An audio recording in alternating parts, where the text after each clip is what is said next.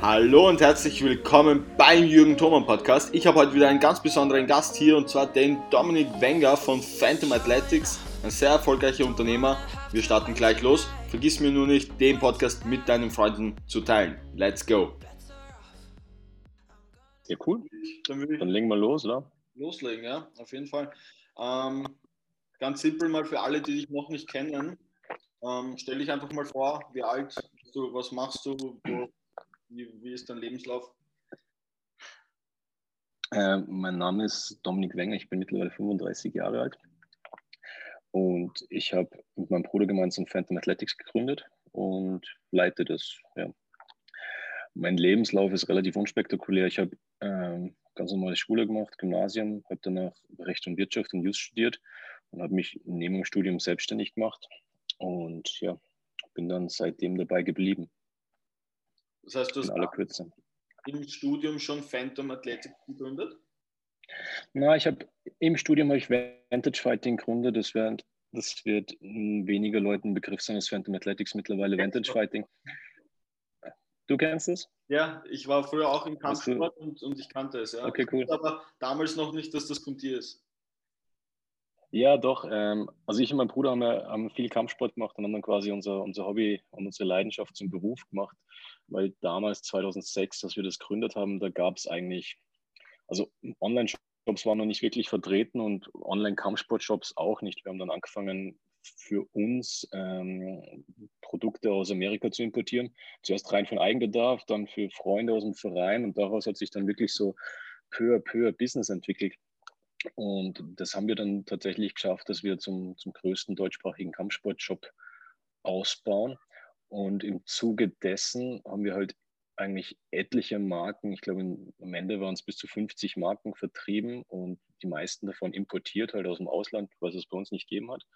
Und in den, in den Jahren ist es halt dann öfter mal passiert, dass wir eine Marke hier im europäischen Markt etabliert haben, die dann entweder in Amerika verkauft worden ist an einen neuen Besitzer, der dann nichts mehr von uns wissen wollte, oder die Besitzer sind, haben gesehen, hey, Moment mal, ich kann ja nicht nur in Amerika Umsatz machen, sondern auch in Europa. Ich mache das mal lieber selbst. Und aus dem heraus, aus dem heraus ist nachher der, der Gedanke gekommen oder der Wunsch gekommen, was Eigenes zu machen, was uns keiner wegnehmen kann. Und das war dann Phantom, ja. Sehr, sehr so, so hat sich aus, aus dem Kampfsportshop Vantage Fighting Phantom Athletics gegründet, ja. Und wann habt ihr dann ähm, quasi umentschieden zu Phantom Athletics? 2010 haben wir Phantom gegründet ähm, und haben dann beides parallel betrieben, also Vantage Fighting und Phantom.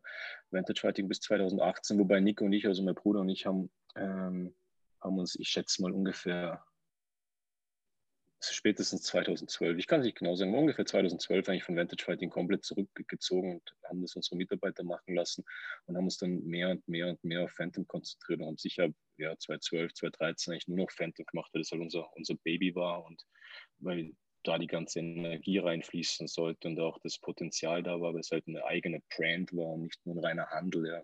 Der, also ich bin ja der Meinung, dass der Handel mehr oder weniger ausstirbt, ja, dass Brands direct to consumer gehen und das funktioniert übers Internet auch super. Also du brauchst eigentlich diesen, diesen Händler meiner Meinung nach nicht mehr unbedingt.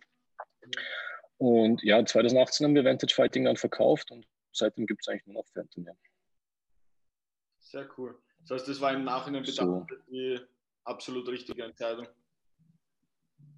Ja, absolut, hundertprozentig. Also würde ich so nicht anders machen. Ja.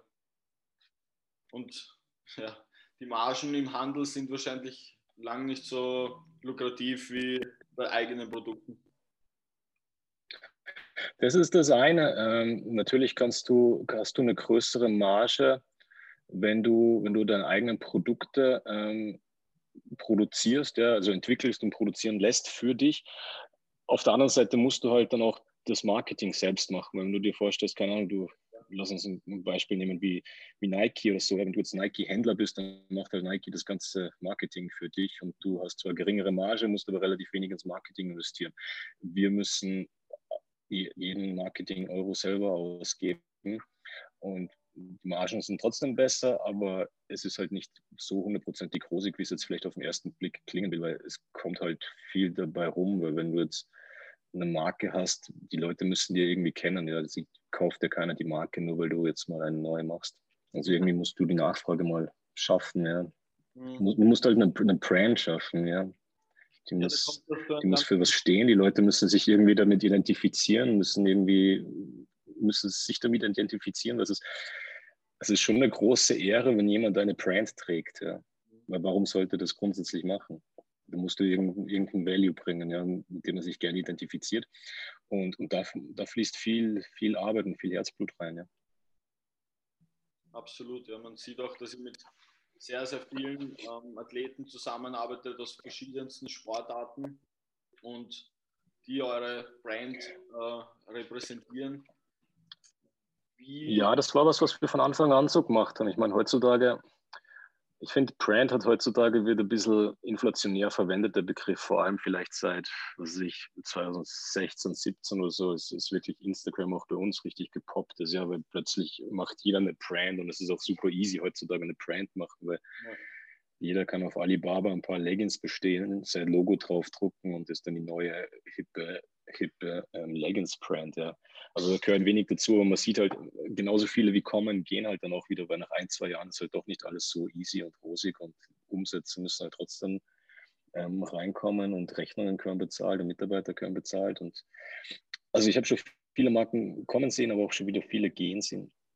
Und was ich ursprünglich sagen wollte, wir haben von Anfang an, also Phantom gibt es seit 2010 und damals war Facebook noch nicht so vertreten bei uns und Instagram eigentlich nicht existent. Und wir haben damals schon mit Athleten zusammengearbeitet und das hat uns geholfen, eigentlich die Marke relativ gut zu platzieren am Markt. Ja. Also damals ohne Facebook und ohne Instagram Spanned haben wir, haben wir die Marke gut, gut platzieren können und, und gut auf uns aufmerksam machen können. Okay. Sehr cool. Ähm, was waren so Fehler, die du gemacht hast oder, oder gerade am Anfang, was waren so Learnings, die du die letzten Jahre so hattest?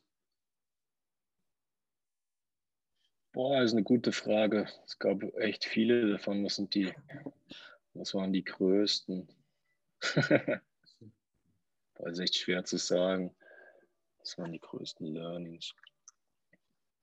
Ich meine, ein, ein Learning, es war vielleicht nicht so ein Learning, weil ich finde, das war jetzt nichts, hat jetzt mit dem zu tun, was ich vorhin gesagt habe. Ich finde, also wenn wir jetzt ein bisschen hier Value geben wollen an die Zuhörer, wenn jemand eine Marke hat und die Marke vertreiben möchte, ich finde ein Punkt, der heutzutage extrem unterschätzt wird, weil Online und Social Media und, und Social Ads in den Vordergrund drängen, ist einfach offline. Ja, ich finde, es hat einfach super viel Value, wenn deine Marke getragen wird und in einer Box getragen wird. Ich meine, wenn du jetzt zum Beispiel Coach bist in, in deiner Box, ja, die Leute schauen zu dir auf, weil du kannst den Sport gut und wenn du dann eine Marke trägst, weil du dich damit identifizierst und weil du sie gern trägst, weil du, was weiß ich, das Markenimage gern magst oder die Qualität oder was auch immer, dann ist das einfach, dann ist das so viel authentischer, wie wenn ich jetzt einfach irgendwem äh, Instagram-Ad vor die Nase setze.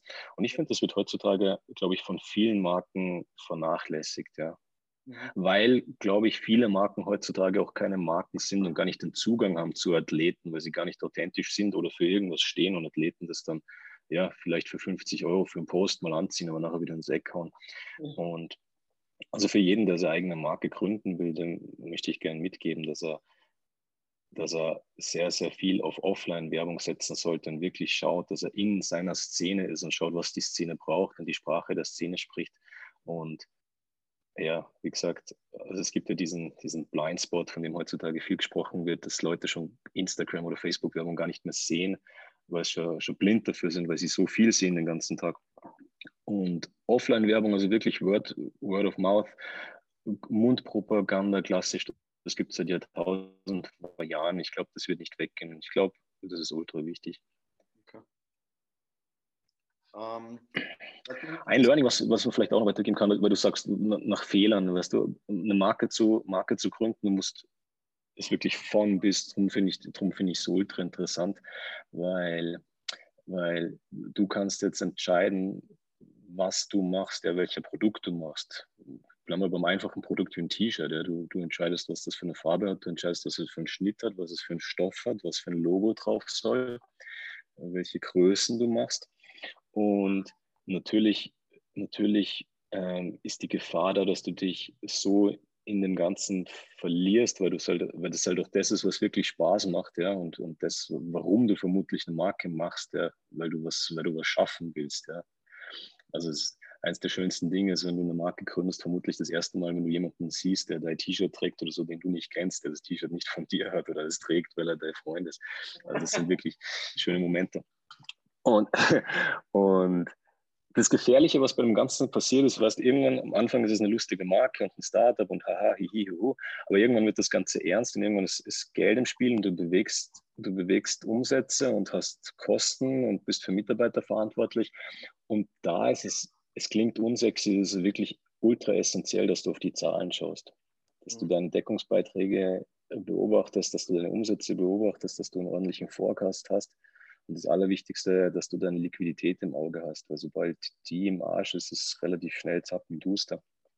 Das ist halt unsexy und, und du kannst dir jemanden holen, der es macht, aber ich kann jedem einfach nur wirklich ans Herz legen, das selbst zu, zu lernen, sich da reinzuhängen, um zumindest denjenigen, der es für dich macht, wenn du jemanden hast, der es für, für dich macht, kontrollieren zu können und auf einen Blick zu sehen, ob das stimmen kann, was dir der sagt, weil wenn ich jetzt ein rosa T-Shirt machen will und das, und das failt, ja, weil es keiner kauft, okay, meine Güte, dann, dann verscherbe ich es halt für minus 80 Prozent. Nur wenn deine Zahlen nicht stimmen, dann hast du relativ schnell ein relativ großes Problem. Mhm. Und das sind sicher Fehler, die wir auch im Laufe der Jahre gemacht haben. Ja. Man sagt auch, auch dass E-Commerce ähm, sehr kapitalintensiv ist. Was gibt es da zu beachten? Du, äh, man kann sagen, dass es kapitalintensiv ist oder auch nicht, weil du kannst heute in drei Stunden ein E-Commerce-Business machen. Ja? Du ladst deinen Shopify-Shop runter, der ist, glaube ich, im ersten Monat gratis und dann kostet er 19 Euro. Dann holst du ein paar, holst du ein paar Stockfotos, die kosten dich nichts und holst da Dropshipping-Produkte von Alibaba, die erst losgeschickt werden, wenn es ein Kunde bei dir bestellt. Ja? Also du hast mit 0 Euro Anfangsinvestment hast du, hast du ein E-Commerce-Business. Aber dann geht es halt los, ja, wer soll da einkaufen? Und warum soll derjenige da einkaufen? Und dann sind wir eigentlich schon wieder beim Thema Branding. Selbst wenn du nicht deine eigene Marke verkaufst, dann braucht zumindest der, der Shop ein Branding, ja? wie zum Beispiel Zalando. Zalando verkauft wahrscheinlich auch Eigenmarken, aber keine Eigenmarke, die Zalando heißt, sondern halt irgendwas. Aber halt auch unzählige andere Marken. Aber Zalando hat halt für sich extrem viel Werbung gemacht damals und jeder kennt Zalando. Und ich möchte nicht wissen, wie viel Kohle die in Werbung gesteckt haben. Und die waren vermutlich auch, wenn es stimmt, was man so sagt, jahrelang äh, nicht operativ positiv. Ja. Also es kann sehr wenig kostenintensiv sein, aber es kann auch ultra kostenintensiv sein. Ja. Ja, du hast es eh schon ähm, ein bisschen angesprochen. Diese Möglichkeit, quasi hat heutzutage jeder so einen Shop zu gründen oder, oder ein bisschen ähm, Onlinehandel zu betreiben. Ähm, ja. Ich glaube, das kommt auch ein bisschen aus dieser ganzen Erfolgsschiene, Get äh, Rich Quick und so, die, die alle so, so der Meinung sind, ja, gründ einfach mal schnell einen YouTube-Kanal oder gründ einfach mal schnell ähm, das und dies ja. und jenes und mach mal. Ich meine, ja, es ist schon cool, irgendwie mal was zu starten, aber so wie du vorher gesagt hast, du bist, ich meine, du machst das seit 15 Jahren, äh, da ist einiges an Erfahrung und einiges an Learning und, und Leidenschaft, ja. auch wenn du sprichst, einiges an Leidenschaft dahinter. Du, viel, viel, viel Lebensjahre sind reingeflossen, ja, weil es ist, es ist viel Arbeit, es ist viel Kohle reingeflossen, es war, ja, es ist nicht immer alles lustig, ja. Ja. Es ist genauso schlaflose Nächte und viel Druck und, und Geldnöte, dann wieder nicht. Also es geht auf und ab. Es geht mal gut, es geht mal schlecht, es geht mal richtig schlecht, es geht mal richtig gut. Aber ja, also was du angesprochen hast, jeder kann einen Job machen. Das finde ich heutzutage ziemlich cool, ja, weil es war wahrscheinlich noch nie so einfach wie heute, seinem seinem, sich selbstständig zu machen, seinem Traum nachzugehen, sich selbst zu verwirklichen. Auf der anderen Seite war es aber wahrscheinlich auch noch nie so schwer. Äh, was meine ich damit? Wie gesagt, heutzutage kann jeder seinen YouTube-Kanal machen oder seinen Shopify-Shop oder seinen Instagram-Account und du siehst die verrücktesten Sachen. Ich habe letztens einen YouTube-Kanal gesehen, der, der baut ein Lego zusammen und, und reviewt dann die ganzen verschiedenen Lego-Teile. Ich glaube, der hat eine Million YouTube-Abonnenten. Ich möchte nicht wissen, was der an Werbeeinnahmen hat hier. Auf der anderen Seite, aber nachdem es jeder machen kann, ist die Konkurrenz halt auch ultra groß. Ja, klar. Und am Ende vom Tag, am Ende vom Tag setzt sich ähm, einfach die Qualität durch, glaube ich. Ja. Und diese ganzen Faker, glaube ich, werden halt nicht langfristig erfolgreich sein. Nachdem ich ja, nachdem ich mich ja auch als Unternehmer bezeichne, mich für solche Dinge, wie du, die du vorher angesprochen hast, Entrepreneurship interessiere. Also was mich am meisten ankotzt, ist immer, wenn ich irgendwelche YouTube-Videos schaue, kriege ich vorher irgendwelche Werbung von irgendwelchen Coaches, die einem irgendwas versprechen. Das ist einfach so, so ultra schlecht, weil es, also ich glaube, behaupten zu können, dass es diesen, diesen schnellen Weg zum, zum Erfolg nicht gibt, außer vielleicht in ganz wenigen Ausnahmefällen, wenn du wirklich irgendwo ganz früh dran bist oder irgendwas extrem gut machst oder irgendwo extrem viel Glück hast. Aber da kannst du vermutlich auch irgendwie auf den Lottogewinn spekulieren.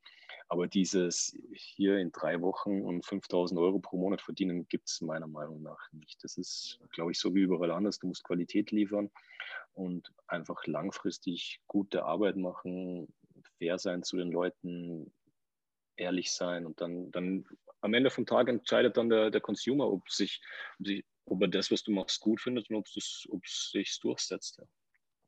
Absolut, ja, absolut. Ihr habt jetzt auch ein neues, eine neue Produktlinie rausgebracht, ähm, abseits von, von Kleidung, und zwar Supplements. Wie ist dazu gekommen? Ja. Ähm, das ist was, was eigentlich schon lange in meinem Kopf rumschwebt, wahrscheinlich auch schon ein paar Jahre, wo ich aber nie ja, ich möchte jetzt nicht sagen, nie die Zeit hatte, weil es ist dann vermutlich eine Ausrede. Aber es war einfach nicht der richtige Moment. Und ich habe ich hab ein paar Freunde, die mir dabei geholfen haben, weil ich muss ehrlich gesagt gestehen, dass ich persönlich, mittlerweile kenne ich mich ganz solide aus bei Supplements, ich bin jetzt auch kein Experte, aber ich habe viel gelernt in den letzten zwölf Monaten. Und die Idee kam eigentlich folgendermaßen, dass Phantom Athletics bedient ja eigentlich Kunden, die trainieren, um wirklich fit werden zu wollen. Ja? ja. Also wir, wir, bedienen jetzt eigentlich nicht, und das, so, das wollen wir auch gar nicht, jetzt die, die, klassischen Pumper, die halt ins Fitnessstudio gehen, um großen Bizeps zu kriegen, sondern Le Leute wie dich, ja, die wirklich fit sind. Ja. Und wir haben, wir haben Online-Umfragen gemacht und es ist dabei rausgekommen, dass über 90 Prozent der Leute, die bei uns einkaufen, Supplements nehmen.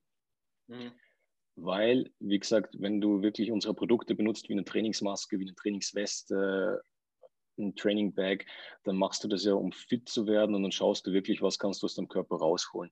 Und dann sind Supplements eigentlich der, der nächste logische Schritt, weil die Idee war einfach, okay, wenn über 90 Prozent unserer Kunden Supplements nehmen, warum sollen sie die nicht von uns holen?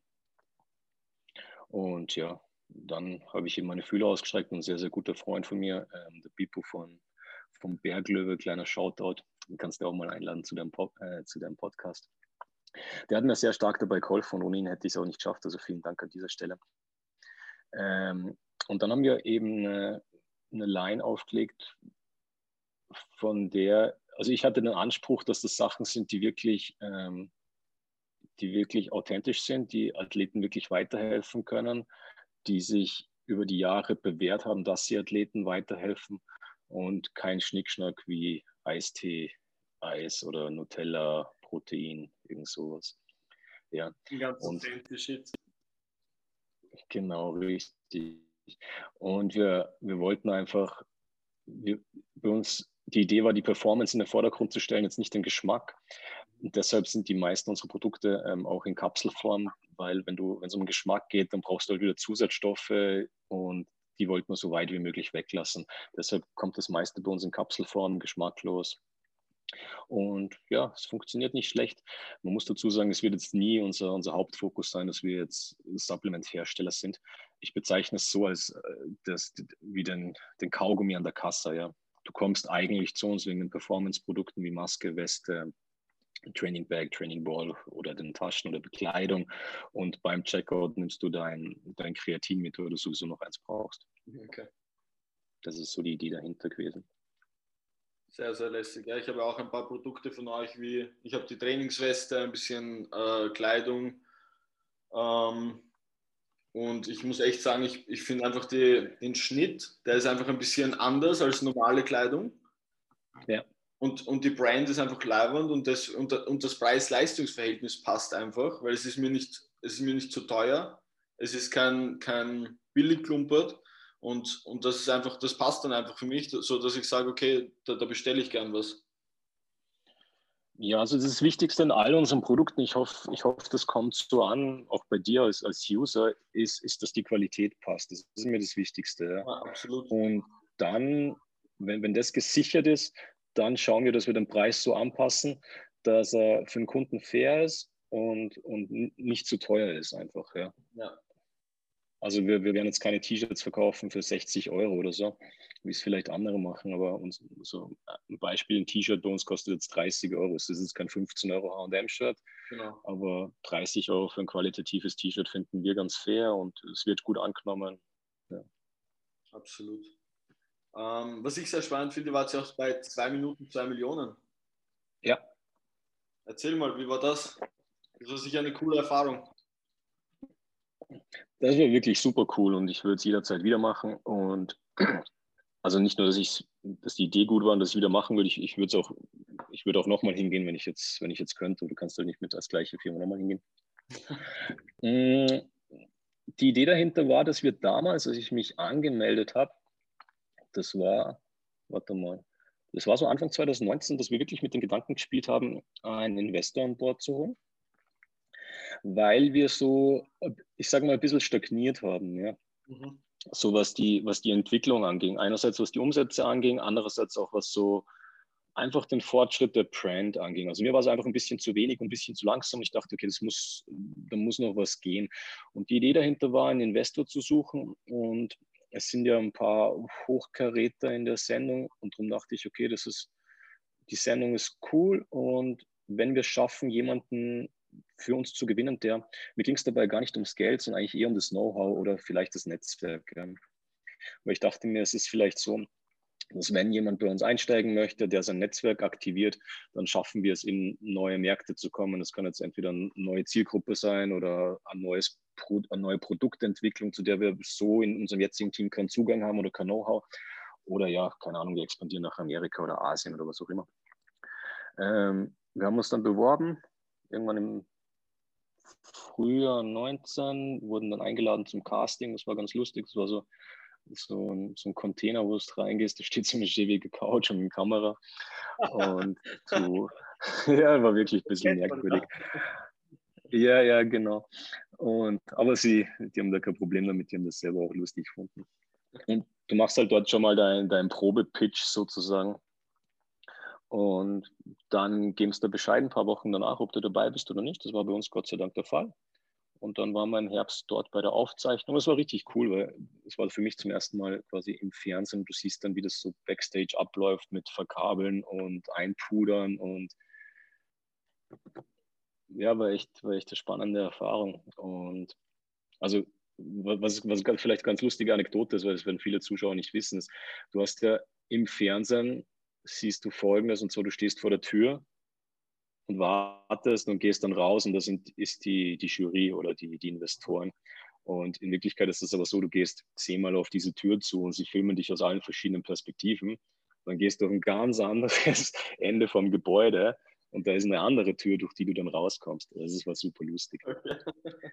Und war aber spannend auch, weil du stehst dann vor dieser Tür, durch die du dann rausgehst. Wie bitte? die Tür funktioniert eigentlich gar nicht oder ist es gar keine Tür? Oder? Die erste Tür ist, weiß ich jetzt nicht, aber das ist, ich weiß nicht, ob es eine Tür ist. Ich glaube ich glaub nicht. Ich glaube, es ist mehr oder weniger eine Wand. Okay, alles klar. Ja. Und du gehst dann zu einer anderen Tür, die schaut auf der Rückseite wieder ganz schäbig aus. Also, das heißt schäbig, das, das sind halt die Holzaufbauten hinter der, hinter der Bühne. Und da gehst du dann durch und bist dann eigentlich im Studio. Und das ist schon spannend, weil du stehst dann du stehst dann vor dieser Tür und weißt nicht, wann es aufgeht. Und, und das Geile eigentlich an der ganzen Sache ist, du hast nur einen Take. Gell? Also du kannst jetzt nicht reingehen und anfangen zum Stottern und sagen, Entschuldigung, ich möchte es nochmal machen. Mhm. Weil wenn du da reingehst und dich zum Deppen machst, dann sieht dich halt ganz Österreich. Ah, das ist live gewesen? Nein, es ist nicht live, aber sie, haben, sie machen nur einen Take. Okay, cool. Also du, du kannst es entweder gut machen oder schlecht machen, aber wenn du schlecht ja. machst, kannst du nachher nicht sagen, mal, Entschuldigung, bitte nicht ausstrahlen oder irgendwas. Alles klar. also du hast schon ein bisschen ein Pressure. Ja. Aber war cool. Und da drinnen ist es halt dann ja so, so ziemlich Tunnelblick. Also ich weiß nicht, ob du mal CrossFit-Wettkämpfe gemacht hast oder so, da wird es vermutlich ähnlich sein. Also ich glaube, ich war 45 Minuten da drinnen. Ausgestrahlt worden sind, glaube ich, 20. Also sie schneiden das dann ein bisschen zusammen. Mhm. Die 45 Minuten sind mir aber vorkommen wie 15 wahrscheinlich. Ja. ja. Und ihr habt dann ein Investment bekommen? Das war ziemlich cool. Wir haben, es gibt es gibt sechs Investoren, ja, also fünf, die da sitzen, plus der eine, der sich zuschaltet über Fernsehen, nämlich Puls 4. Das war dann der sechste.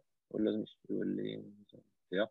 Und von diesen sechs haben wir fünf bekommen, also fünf wollten bei uns mitmachen.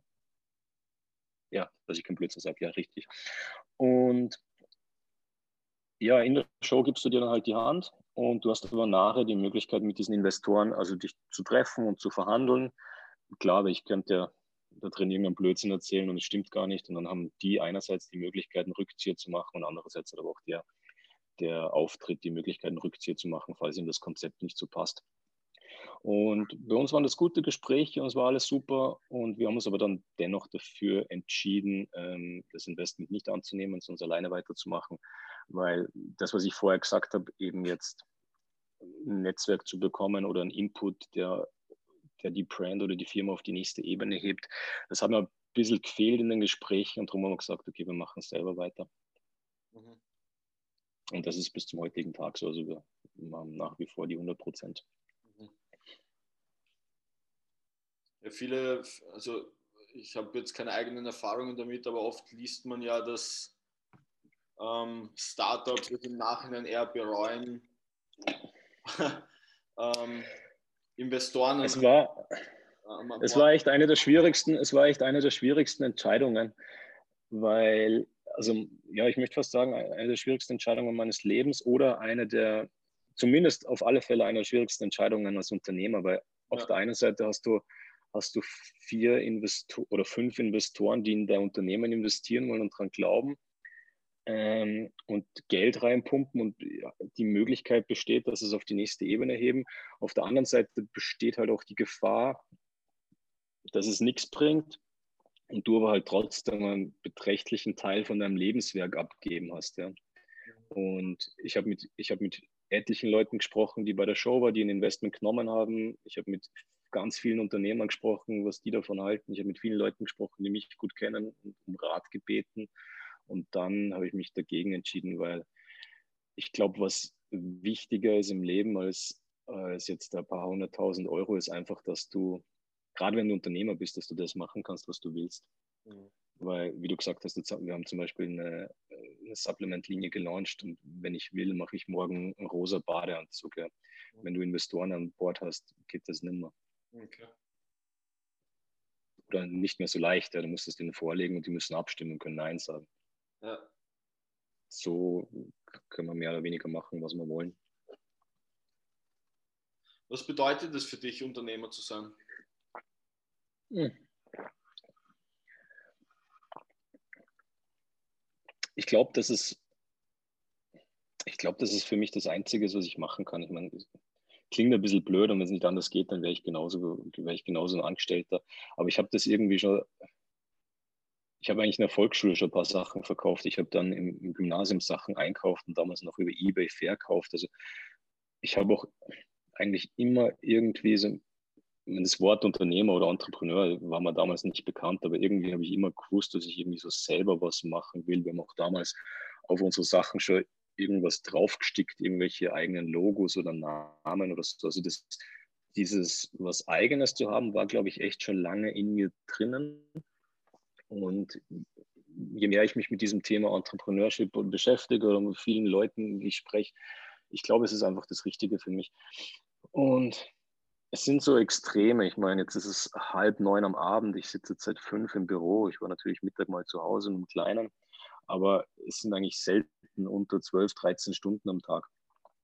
Und und es ist viel Druck. Ich bin dafür verantwortlich, dass, dass meine Mitarbeiter äh, ihre, ihre Gehälter kriegen. Ja, ich bin dafür verantwortlich, dass, dass die Banken hier zufrieden sind, dass die Kunden zufrieden sind, dass die Qualität zufrieden sind. Also es sind sehr, sehr viele Sachen. Auf der anderen Seite ist es halt auch einfach die, die ultimative Freiheit. Es ist so, für alle, die Gary Vee kennen, dieses Pulling from Opposite Directions. Es ist auf der einen Seite, es ist die Freiheit, ich kann morgen bis 12 Uhr Mittag schlafen, wenn ich möchte, ja. Ich werde trotzdem morgen um 5 Uhr in der Früh im Büro sitzen. Ich kann, ich kann morgen rosa BH machen oder eine Supplement-Linie oder ein Snickers oder eine zweite Gewichtsweste. Aber das Ding muss ich auch verkaufen, sonst habe ich im halben Jahr ein Problem. Ja. Also du bist auf der einen Seite extrem gebunden, auf der anderen Seite hast du halt auch die Möglichkeit, dich, dich selbst zu verwirklichen. Mhm. Und für mich ist das, es gibt, es gibt ja so viele schlaue Sprüche und ich glaube, einer davon ist irgendwie, du bist entweder Unternehmer oder du bist keiner. Ich glaube, da ist schon was dran. Es soll jetzt nicht arrogant klingen, aber es gibt halt Leute, für die ist das einfach nichts, weil die wollen halt um, um 17 Uhr einen Hut draufhauen oder so. Und das ist überhaupt nichts Schlechtes oder nichts Gutes. Das ist vollkommen legitim. Jeder ist so, wie er ist. Und auf der anderen Seite gibt es halt die Leute, die wollen irgendwas schaffen oder sich selbst verwirklichen. Also wie du, es ist wunderschön, wenn du, du machst ein Produkt oder so, wie zum Beispiel die Trainingsweste, die wir übrigens mit, mit Daniel Jahn entwickelt haben. Also der hat da super großen Impact gehabt. Vielen Dank an dieser Stelle. Und dann gibt es Leute wie du, die wirklich Ahnung haben von der Materie und die diesen Sport vermutlich täglich aus, ausüben, wenn es Covid zulässt und die dann sagen, dass das ein gutes Produkt ist und das ist was richtig Cooles. Ja. Absolut. Das ist, ja, ich, also ich kann das ab 100% äh, nachvollziehen. Ja, du bist ja selbst selbstständig, du. Ja, ja. ja. Seit drei Jahren eben, ähm, habe ich meine eigene Firma und du hast vorher diese Auf- und Ups angesprochen und für mich sind diese, diese Raufs, also diese, diese Ups, die absolut stärksten Glücksgefühle, die ich je hatte. Und im ja. auf der anderen Seite diese Downs sind die schlimmsten Ängste, die ich je hatte. Und das sind Tage, wo ich alles hinterfrage und ich habe, also ich bin jetzt seit vier, ja dreieinhalb, vier Jahren bald ähm, dann selbstständig und ich habe schon oft alles hinterfragt und habe mir gedacht, Alter, ich muss, ich muss einen Job annehmen, weil ich, ich komme sonst nicht über die Runden. Und ja, ist so. es ist am Ende immer gut aus oder relativ gut ausgegangen mit einem blauen Auge vielleicht. Aber ja, Unternehmer sein ist einfach absolut irre. Also, Warum machst du es dann trotzdem, wenn es so schlimm ist teilweise? Wegen der Freiheit. Also, weil ich mir niemals mehr vorstellen könnte, ich war, ich habe mit 16 begonnen zu arbeiten bis 24 und ich habe ja. gearbeitet, ich habe, so wie du sagst, 12, 13 Stunden teilweise gearbeitet, 80, 90 Stunden in der Woche. Ähm, und ich arbeite heute noch viel, nur diese Freiheit, dieses 9 to 5 und ein Chef, der immer einem sagt, was du zu tun hast, obwohl es scheiße ist, was er sagt, obwohl er nicht recht hat, das, das halte ich nicht aus. Und ganz ehrlich, das klingt vielleicht arrogant, aber ich glaube, dass ich es besser kann als viele andere und das ist der Grund, warum ich es mache. Okay, cool. Ja. Ähm, wie, wie, alt bist du? 28 dann jetzt? Ich bin jetzt 27, ja, ich werde jetzt bald 27. Ja. Hast du schon Familie? Nein. Okay. Ja, dann wird es nämlich nochmal richtig stressig, ja. Absolut, Wenn du ja. nämlich mit, dein, mit, dein, mit deinem Unternehmen dann Familie ernähren musst, ja. Ja. Und wenn du jetzt allein bist, dann kannst du vielleicht schon irgendwann, wenn es mal schlecht läuft, auf der Wohnung scheißen, und nimmst du irgendwo 20 Quadratmeter Gasonär oder schlafst in einem Büro auf der Couch. Aber ja. mach das dann mit Family, dann wird es stressig. Ja. Das glaube ich, ja. Auf der anderen Seite, je länger du dabei bist, desto mehr sollte sich das Unternehmen ja auch festigen und stabilisieren, sodass du diese, dass die Tiefs weniger tief werden, hoffentlich. Ja, also ich respektiere wirklich jeden, so wie, so wie dich. Du hast, ich glaube, du hast ein Kind und eine Frau. Ja, richtig. Ähm, wie, wie kriegst du das unter deinen Hut? Ja, ich, ich bin jetzt mit meiner Frau zusammen seit 15 oder 16 Jahren. Das heißt, sie hat das von Anfang an so mitbekommen. Ja. Ähm, wobei man auch dazu sagen muss, dass es, dass es eigentlich immer mehr geworden ist. Also es ist komisch, weil sie hat wahrscheinlich damit gerechnet, dass es leichter wird, aber es wird eigentlich nicht. Es wird eigentlich, also die Zeit, die ich zu Hause bin, ist eigentlich, wird eigentlich weniger. Ähm, aber ich glaube, ich habe das, ich habe das, ich werde es auch nicht ewig so machen. Ich, ich, ich habe jetzt echt einen guten Flow und ich muss sagen, dass ich echt Energie ohne Ende habe und wie gesagt, diese 12, 13 Stunden jeden Tag und um fünf im Büro sein oder so, oder also ich lasse es mal 20 nach 5 sein. Das ist schon, das klingt jetzt anstrengend und das ist vor allem auch in den Wintermonaten nicht so lustig, mhm. aber die Energie ist trotzdem da. Ich versuche auch jeden Tag zu trainieren fast. Ähm, und ich glaube, solange der, der Drive da ist, geht's. Das heißt jetzt aber nicht, dass es in drei, vier Jahren auch noch geht. Also ich kann mir auch vorstellen, dass es nachher halt nur noch eine 40-Stunden-Woche ist oder so, wenn es nicht mehr geht und dass ich dann mehr Zeit für die Family habe. Also quasi dann ein Teilzeit. Aber, wie bitte? Ja, ein Teilzeitjob, genau, geringfügig. Na, die, wie, du vorher, wie du vorher gesagt hast, jetzt bin ich seit 15 Jahren selbstständig, also es ist schon nochmal ein bisschen andere Ebene als bei dir, jetzt nach drei Jahren, was jetzt nicht heißen soll, dass es besser oder schlechter ist, aber das heißt, in, sagen wir in fünf Jahren oder so, dann, dann sind es 18 Jahre, die es ein Unternehmen gibt. Und nachher sollten wir auch in der Lage sein, irgendwann Leute in Positionen zu setzen, dass man selber vielleicht sich mehr auf strategische Dinge konzentriert. Mhm. Ähm, also die Möglichkeit soll es zumindest geben, wenn man das will, ja. ja. Und ich habe jetzt trotzdem einen ziemlich ein, ein Tagesablauf, der eigentlich mit dem, glaube ich, ich, meine Frau und auch mein Kind sich äh, gut leben können. Ja, sollte ich irgendwann mal merken, dass es nicht geht, dann muss man eh adaptieren. Aber, aber so funktioniert es eigentlich ganz gut. Ja, ich bringe den Kleinen in den frühen Kindergarten, dann hole ich ihn zum Mittag vom Kindergarten ab, wir essen gemeinsam, wir spielen gemeinsam und am Abend sehe ich ihn meistens auch noch mal kurz zum Hinlegen. Und das, das passt, ja. Also ich, ich versuche ich versuch wirklich in diesen, in diesen Gespräch jetzt nicht äh, so, so diese ganzen arroganten Schnöselsprüche rauszulassen. Aber es gibt diesen einen Unternehmerspruch, den ich irgendwie auch wahr finde. Es soll jetzt nicht cool klingen oder so, aber er beschreibt dieses Entrepreneurleben vielleicht. Also, äh, ähm, dass du ein paar Jahre deines Lebens so lebst, wie es andere nicht machen würden, um dann den Rest seines Lebens so leben zu können, wie es andere gern würden. Was ist, ich meine? Also ich glaube, für viele Leute, die können sich nicht vorstellen, 80 Stunden in der Woche oder 70 Stunden in der Woche zu arbeiten oder, oder 60 Stunden. Aber dafür hast du halt nachher vielleicht auch ganz andere Möglichkeiten. Ja. Mhm. Und, und ich glaube, das, was am Ende vom Tag wirklich zählt, sind jetzt nicht irgendwie materielle Dinge, sondern, sondern Erlebnisse, Erinnerungen. Und das, das versuche ich meinem Kleinen halt irgendwie mitzugeben. Das heißt, wenn, wenn, wenn er mich jetzt vielleicht weniger Stunden sieht als, als andere Kinder, ihre Väter oder so, wenn er ein bisschen größer wird, hoffe ich halt dann, dass ich mit ihm, also ich Hubschrauber fliegen kann oder nach Disneyland, wenn er schnell dahin will oder so, was für einen normalen Angestellten vielleicht schwierig ist, ja. ja. Oder dahin oder irgendwas Cooles machen, irgendwas, was wirklich in Erinnerung bleibt und dann halt auch wirklich da sein. Und ich glaube, dass das momentan der richtige Weg ist. Sollte ich irgendwann draufkommen, dass es nicht so ist, muss ich adaptieren. Mhm. Etwas, was ich zum Beispiel zum, letztes Jahr zum ersten Mal gemacht habe, weil ich vorher Gary Vee angesprochen habe, für, für jeden, der jetzt zuhört und den nicht kennt, dann schaut mal rein. Ähm, oder vielleicht kannst du ihn verlinken oder so. So wie du schmunzelst, kennst du ihn vermutlich. ja. Und bei Gary habe ich vor drei oder vier Jahren gehört, dass er sich August immer frei nimmt. Mhm. Konnte ich mir nicht vorstellen, habe ich letztes Jahr zum ersten Mal probiert, also wirklich den ganzen August nichts machen und es hat wunderbar geklappt und werde ich auch wieder heute heuer machen. Okay. Ja.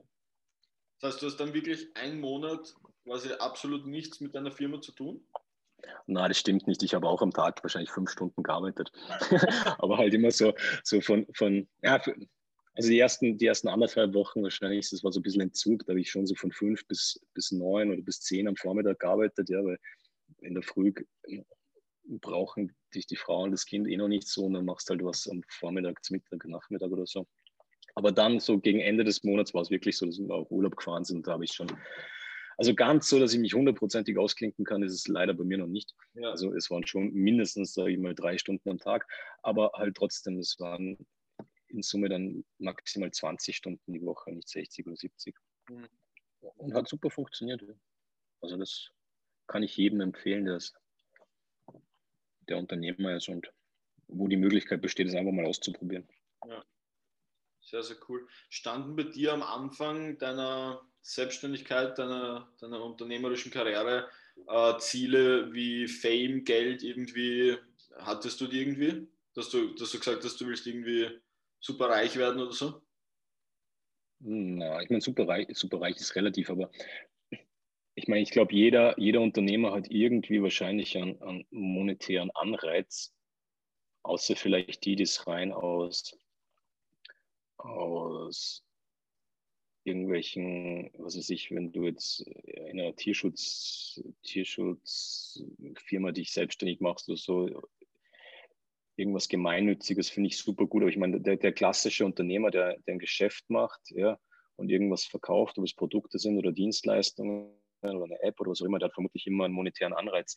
Aber ich glaube, dass das bei den Unternehmern, die wirklich Unternehmer sind oder die, die wirklich gut werden in dem, was sie machen, eigentlich nicht im, im Vordergrund steht.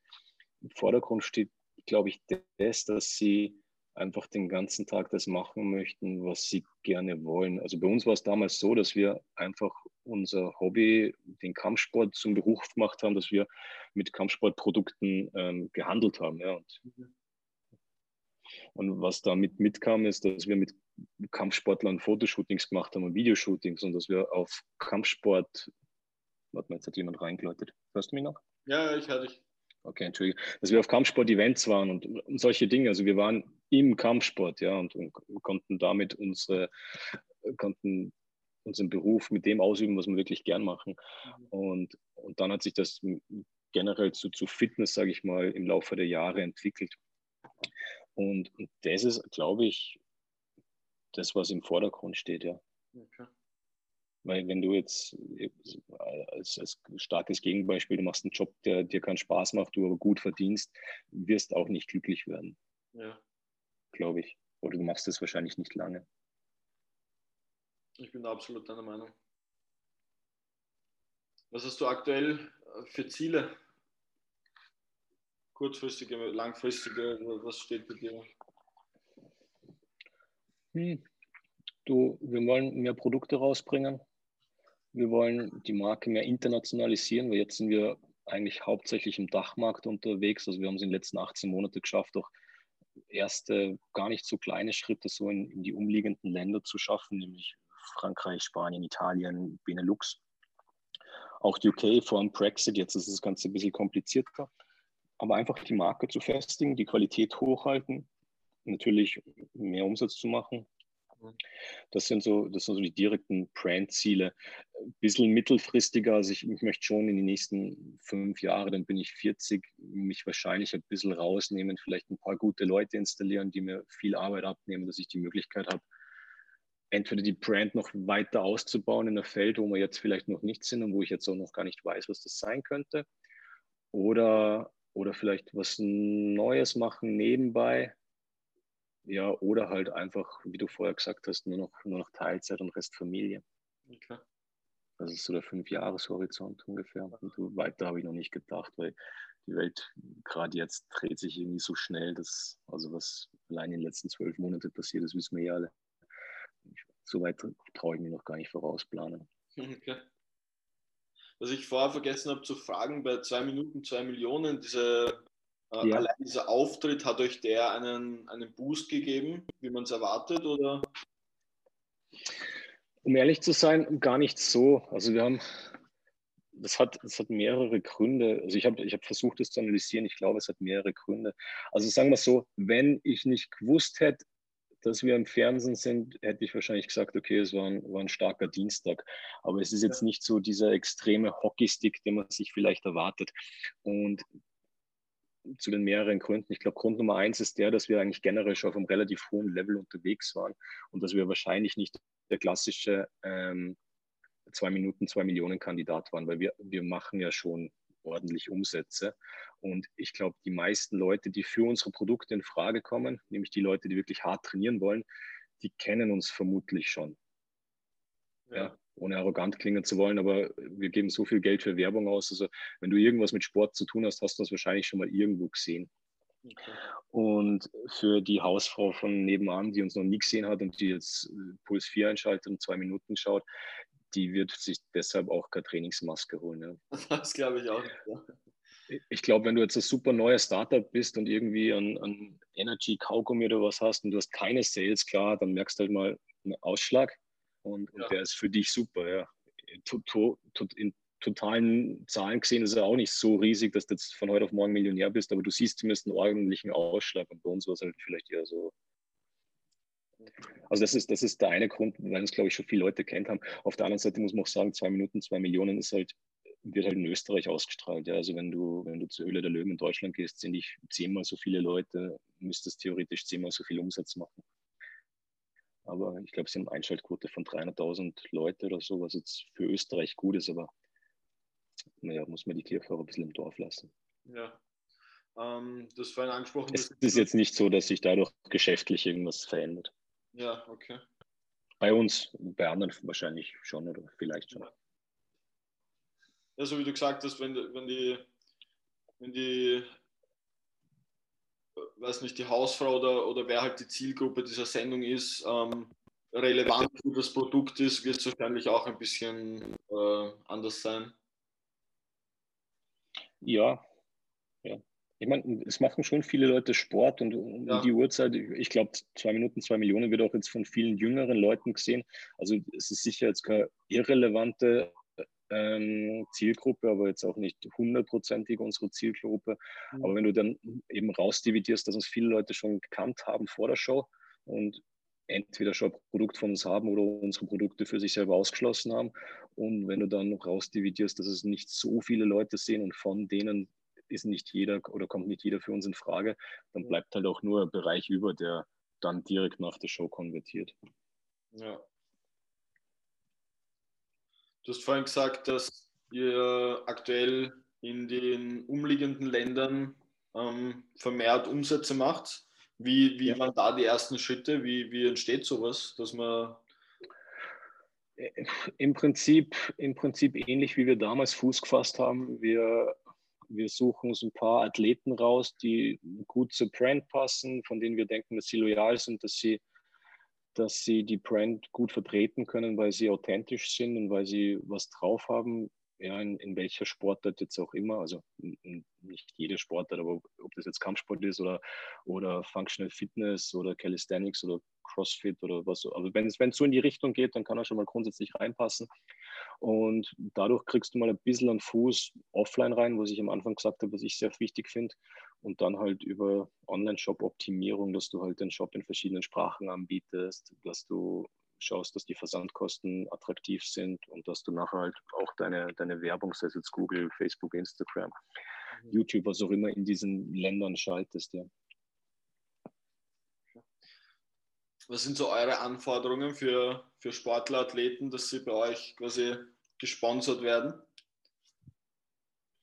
Ja, das, was ich gerade gesagt habe, also was mir besonders wichtig ist, Authentizität und was wir eigentlich gar nicht wollen. Also ich mag das Wort Influencer nicht, weil, wie gesagt, ich, ich mache es jetzt seit 15 Jahren und früher, wir haben schon mit ganz vielen Leuten zusammengearbeitet, da habe ich das Wort Influencer noch nie gehört und für mich ist Influencer ein bisschen negativ behaftet. Und das ist ganz witzig, weil ich, ich weiß nicht, ob du es weißt, aber irgendwie so im letzten halben Jahr hat sich raus dann, dass Influencer sich selbst nicht mal mehr Influencer nehmen, sondern jetzt Creators sind. Also, okay. Wahrscheinlich, wahrscheinlich weil es so negativ ist, ja, also das sind jetzt alles Creators. Ähm, was für mich wichtig ist, ist, dass halt jemand nicht Sport macht für sein Instagram, sondern Sport macht, weil er halt wirklich ein Athlet ist oder ein Sportler ist und seinen Sport gut macht und authentisch macht und den Sport wirklich lebt das ist das eine. Und das andere ist, dass er wirklich loyal ist, was natürlich am Anfang immer schwer ist einzuschätzen. Ich glaube, dass ich da mittlerweile ein ganz gutes Gefühl oder Bauchgefühl habe. Natürlich funktioniert es nicht immer und man muss zusammenarbeiten, nachher auch mal wieder nach kurzer Zeit beenden, weil es einfach keinen Sinn macht. Aber ich mag diese, ich sage jetzt mal provokant Insta-Bitches nicht, die heute die Legging bewerben und morgen einen Detox-Tee und übermorgen, was weiß ich. Ja.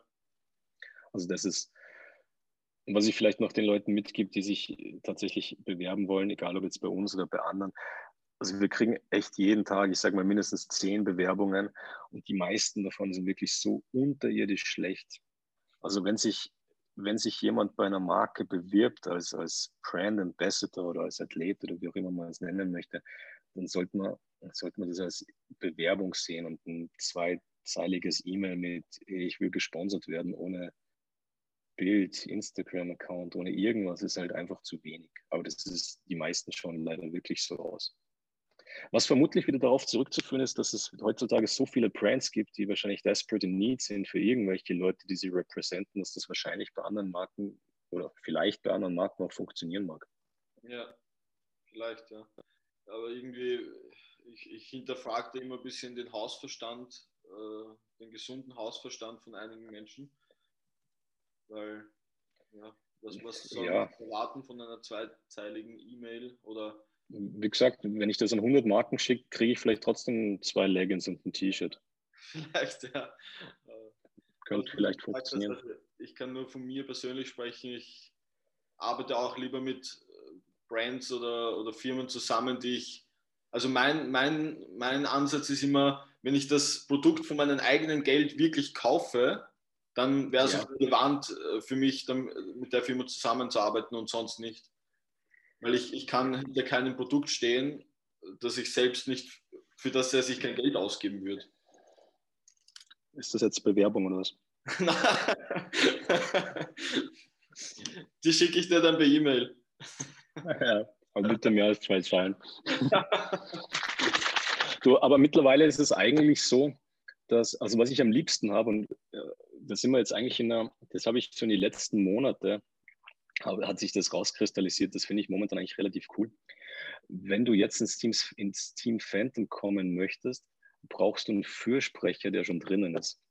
Okay, ich kenne zufällig einen. Außer, außer aus den Ausnahmefällen, ja, wenn, wenn das jemand ist aus Frankreich, wo wir einfach jemanden oder wo der jemanden einfach niemanden kennt oder so, oder aus einer anderen Sportart oder so. Aber das habe ich jetzt rauskristallisiert, weil wir, ich bin ja generell nicht jetzt unbedingt dringend auf der Suche nach Athleten, wie du vorher gesagt hast, wir arbeiten schon mit sehr vielen und das gehört ja auch irgendwie gemanagt. Ja, du musst halt schauen, dass der Kontakt bestehen bleibt, dass der nicht abreißt, dass von denen was zurückkommt, fragen, ob sie was brauchen, schauen, was bei denen ansteht. Weil Athleten, wie gesagt, wir arbeiten eigentlich so gut wie kaum mit Influencern, die wirklich Ahnung haben von, von Influenzen das meiste sind Athleten und Athleten sind Sportler und die denken nicht drüber nach, dass wenn sie auf einen Wettkampf fahren, dass sie nachher noch die T-Shirts einpacken oder dass die T-Shirts noch schön sind oder so. Und das gehört halt auch alles gemanagt und je mehr du hast, desto mehr Arbeit. Also da könnten wir sicher jemanden gebrauchen, der, der sich rund um die Uhr, nicht rund um die Uhr ist übertrieben, aber zumindest Vollzeit ums Athletenmanagement kümmert.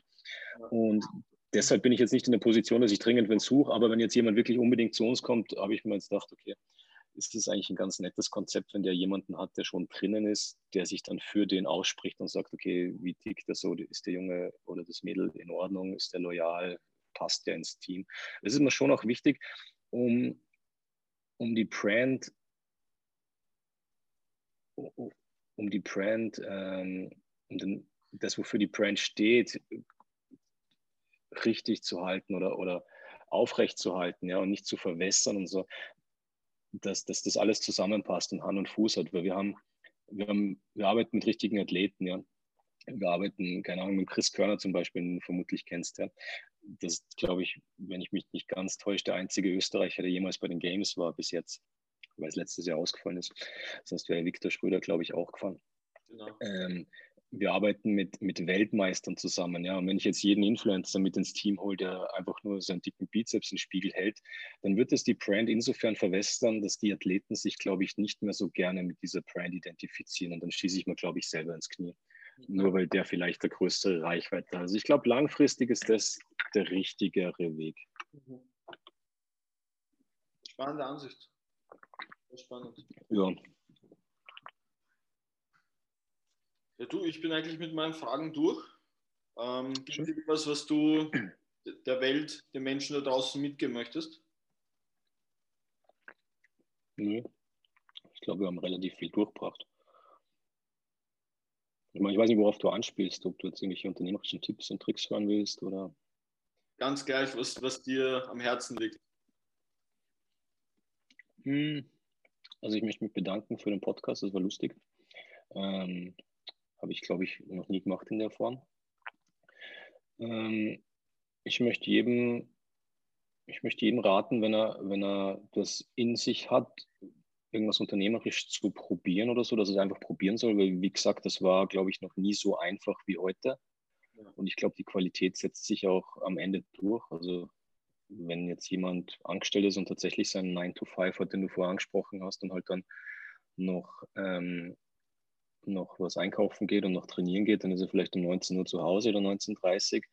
Und ja, die Frage ist halt, was machst du dann zwischen 19.30 Uhr und 23 Uhr, wenn du vielleicht ins Bett fallst? Ja, du hast dann, kannst du entweder ein bisschen Netflix schauen oder du hast halt wirklich vier Stunden, um an dem zu arbeiten, was, was dir vielleicht ein neues Leben ermöglicht, in dem Sinne, dass du dich selbstständig machst oder halt das verwirklichst, was du wirklich gern machst. Und das kann heutzutage wirklich alles sein. Man braucht sich nur YouTube-Channels anschauen, da gibt es die verrücktesten oder Instagram-Accounts von Katzen und Hunden oder über Kochen oder äh, ganz viele Sportsachen. Also man kann wirklich alles machen, wenn man es, glaube ich, mit, mit Leidenschaft macht und am Ball bleibt und, und irgendein Value bringt für, für die Zielgruppe, dann, dann besteht die Möglichkeit heutzutage so, so leicht wie noch nie.